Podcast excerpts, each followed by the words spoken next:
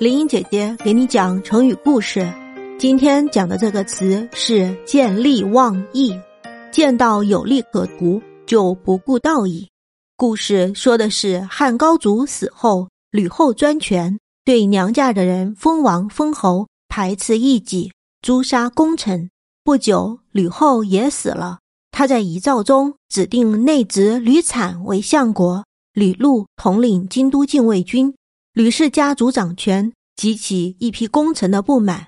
太尉周勃与丞相陈平密议对策，他们巧使妙计，把吕党要人立即争取过来，由他去说服吕禄，把兵权还给周勃。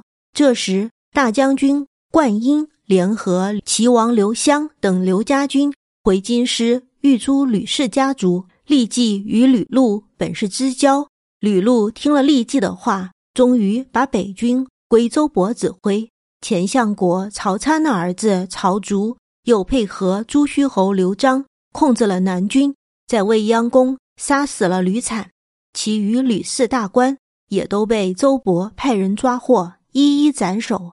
吕氏的势力全部被消灭后，周勃、陈平等大臣迎立代王刘恒为帝，就是汉文帝。在诸吕这场斗争中。立即也出了力，所以袭父爵为曲周侯。